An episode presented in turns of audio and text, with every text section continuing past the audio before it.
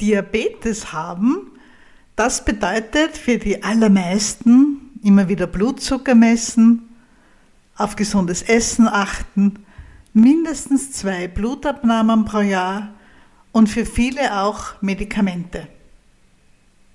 Eigentlich ist es ja kein Wunder, dass es dann auch immer wieder Menschen gibt, die ihre Behandlung von einem Moment am anderen abbrechen und gar nichts mehr machen.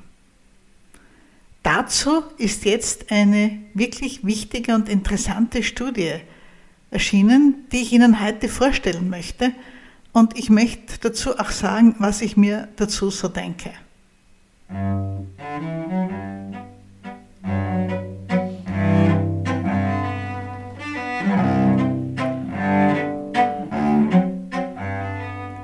Wer schon länger zuhört, der kennt mich. Ich bin Dr. Susanne Busanik, Ärztin für Allgemeinmedizin, im Internet die Zuckertante. Ich betreue, begleite, behandle Menschen mit Diabetes seit fast 30 Jahren. Ist immer noch spannend und schön. Und ich habe eine Zeit davon auch als Hausärztin mit allen Kassen zugebracht, über zehn Jahre lang. Im Süden von Wien, in Rodaun, das ist eine Gegend mit ganz verschiedenen Menschen in ganz verschiedenen sozialen Schichten. Es gibt die großen Wiener Gemeindebauten, wo auch Menschen wohnen, die recht wenig Geld haben. Es gab viele Häuser mit Genossenschaftswohnungen, aber in unserem Viertel auch wunderschöne Villen aus der Jugendstil- und Biedermeierzeit. Also ein buntes Bild und es war sehr, sehr schön in diesem Eck von Wien unterwegs sein zu dürfen. Hatte wie jeder Hausarzt etwas über 1000 Patienten zu betreuen. Und da ich den Diabetes-Schwerpunkt aus den Diabetesambulanzen, wo ich früher gearbeitet habe, mitgenommen habe und da auch bekannt war, habe, es hat sich so gefügt, dass ich auch in meiner Ordination laufend um die 500 Menschen mit Diabetes betreut habe, was deutlich mehr ist als in anderen Ordinationen natürlich. Und da habe ich schon auch immer wieder erlebt, dass Menschen, die nur wegen des Diabetes zu mir gekommen sind, plötzlich nicht mehr gekommen sind. Und manchmal habe ich versucht, jemanden nachzutelefonieren, einen Brief zu schreiben. Meistens hat es nicht viel gebracht.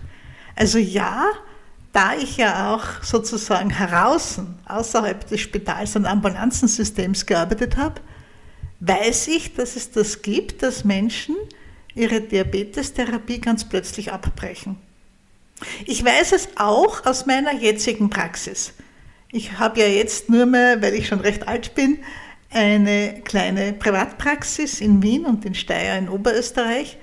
Und da kommen immer wieder Menschen, die mir sagen, sie kommen zu mir, weil sie sich halt erhoffen, mit Recht, dass bei mir genug Zeit und Platz ist für Menschen, die wieder einsteigen möchten die wieder beginnen möchten, sich um ihren Diabetes zu kümmern.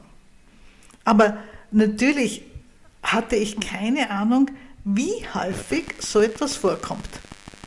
Und da gibt es jetzt eben eine wirklich wichtige Studie, die in Wien produ produziert, wollte ich jetzt fast gesagt, die in Wien erstellt wurde.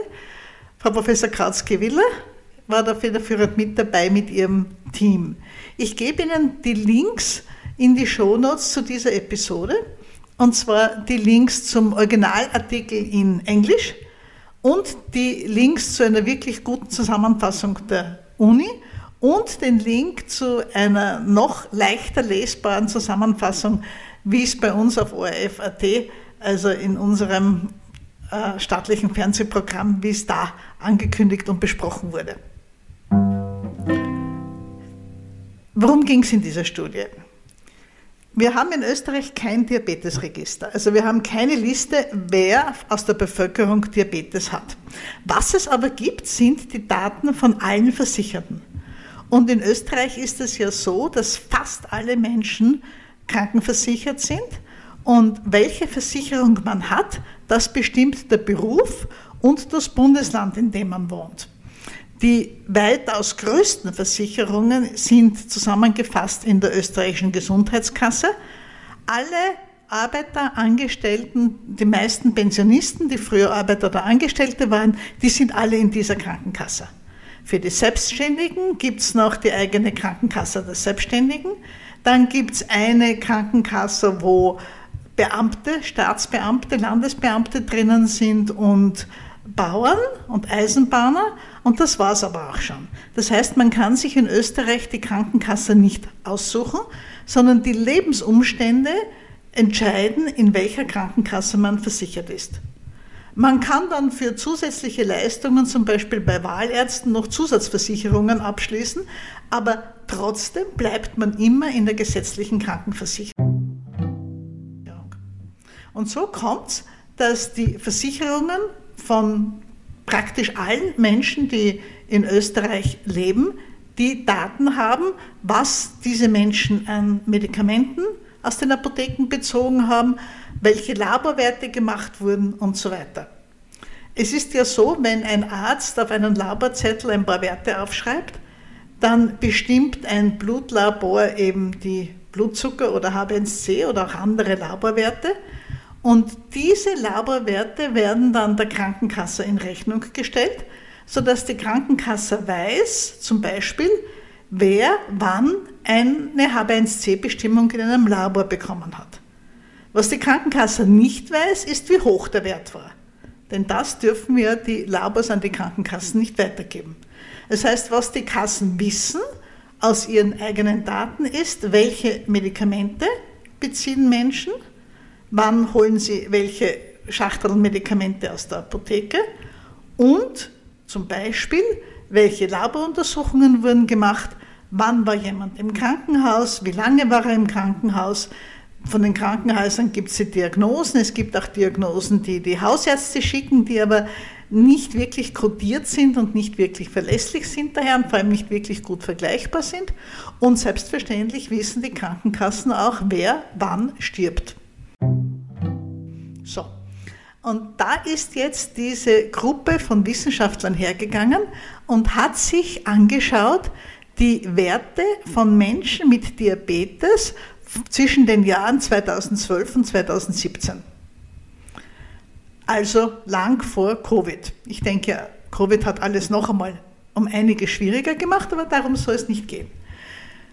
Sie haben sich die Daten hergenommen von Menschen über 50 Jahre in den Jahren 2012 bis 2017 und haben geschaut, wie viele von den Versicherten in Österreich bekommen Medikamente gegen Diabetes und wie viele und welche Menschen bekommen auch Untersuchungen Laborwerte mit HB1C, mit Langzeitwert. Und natürlich kann es auch sein, dass Menschen zum Beispiel ihren Diabetes nur mit gesundem Essen, Bewegung behandeln, keine Medikamente nehmen.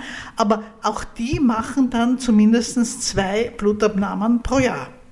Das also hat man gesucht und sich angeschaut und hat identifiziert 746.184, also knapp 750.000 Menschen, mit Diabetes, Menschen über 50 und unter 100 Jahre in Österreich in den Jahren 2012 bis 2017. Man kann auch nicht sicher unterscheiden zwischen Typ 1 und Typ 2, weil das eben leider die Daten in Österreich nicht hergeben. So komisch das vielleicht auch klingt. Also, wir haben einmal als ersten Ausgangspunkt, in den Jahren 2012 bis 2017 gab es in Österreich unter den Krankenkassenversicherten knapp 750.000 Menschen mit Diabetes. Und dann hat man geschaut, wie regelmäßig werden diese Menschen eigentlich behandelt. Und da ist ganz was Überraschendes rausgekommen.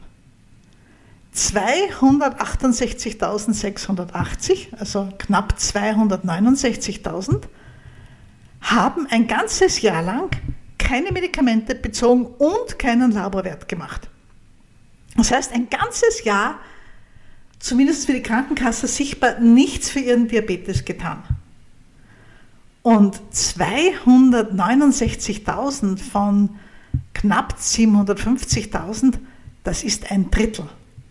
Das heißt, jeder dritte Mensch mit Diabetes hat in diesen fünf Jahren ein ganzes Jahr lang keine Medikamente verschrieben bekommen, keine Laboruntersuchungen gemacht. Das ist wirklich eine bestürzend hohe Zahl. Wie ich die Studie gesehen habe, ist mir der Mund offen geblieben. Ich habe da mit vielen Kolleginnen und Kollegen drüber gesprochen und da habe ich schon gemerkt, dass Ärzte aus Ambulanzen und Spitälern sich das überhaupt nicht vorstellen können, dass aber Kolleginnen aus der Hausarztpraxis, da habe ich liebe Freundinnen in Wien, dass die alle sagen, ja, das kennen sie, das kennen sie bei allen chronischen Krankheiten, dass Leute einfach ausbleiben, dass es Leuten einfach zu viel wird, dass einfach irgendwie alles zu anstrengend ist. Und wir haben uns in dieser Studie ja nur die Daten gesehen von Menschen mit Diabetes. Jetzt gibt es natürlich andere chronische Krankheiten, ganz einfach Bluthochdruck, hohes Cholesterin, das sind einmal die Begleiterscheinungen des Diabetes, sage ich mal. Also Erkrankungen, die sehr oft mit Diabetes vergemeinschaftet sind. Aber selbstverständlich gibt es viele andere chronische Krankheiten, Herzkrankheiten, Lungenkrankheiten, äh, Krankheiten des Nervensystems, des Verdauungsapparats und, und, und. Und es wäre jetzt wirklich sehr spannend, auch zu schauen, wie ist es denn bei anderen Krankheiten? Wie ist es denn da? Und wie oft kommt es da vor, dass Menschen ein ganzes Jahr lang keine Medikamente beziehen und keine Laboruntersuchungen machen? Aber wir haben hier eben die Daten für Menschen mit Diabetes vor uns. Und was die ganze Geschichte noch schlimmer macht, ist, in der Gruppe der Menschen, die ein Jahr lang anscheinend nichts für ihren Diabetes getan haben, da sterben signifikant mehr Menschen. Um die 12 Prozent mehr. Und natürlich kann man jetzt nicht aus dieser Studie ableiten, dass diese Menschen deshalb sterben, weil sie nichts für ihren Diabetes machen, das geben die Daten nicht her. Und nur weil etwas statistisch signifikant ist, muss das noch nicht heißen, dass die Kausalität gegeben ist. Das heißt, dass die Begründung stimmt. Ja, in dieser Gruppe gibt es mehr Todesfälle, aber man kann jetzt nicht wirklich aus den Daten ableiten, dass das deshalb passiert, weil diese Menschen sich nicht um ihren Diabetes gekümmert haben. Das können solche reine statistischen Analysen ganz einfach nicht leisten und nicht liefern. Und da muss man auch sehr vorsichtig sein, was man sagt, was man denkt, dass man sich nicht aufs Glatteis führen lässt und voreilige Schlüsse zieht. Aber die knallharte Tatsache, die bleibt halt schon bestehen. In der Gruppe der Menschen, die mindestens ein Jahr lang keine Diabetesmedikamente, keine Laborleistungen bekommen haben, in dieser Gruppe sterben mehr Menschen. Und auch ohne dieses Detail ist es wirklich ein aufrüttelndes und aufregendes Ergebnis, dass eben jeder dritte Mensch mit Diabetes in Österreich ein Jahr lang in einer kleinen Zeitspanne von fünf Jahren seine Therapie komplett abbricht. Interessanterweise hat es dann eine kleine Gruppe gegeben, wo man gesehen hat, die fangen nach einem, eineinhalb Jahren, kommen auf einmal wieder Daten, werden wieder Medikamente bezogen, werden wieder Laboruntersuchungen gemacht. Die finden also irgendwie wieder zurück ins System. Natürlich wüssten wir gerne viel, viel mehr von diesen Menschen, aber auch das kann diese Studie ganz einfach nicht leisten.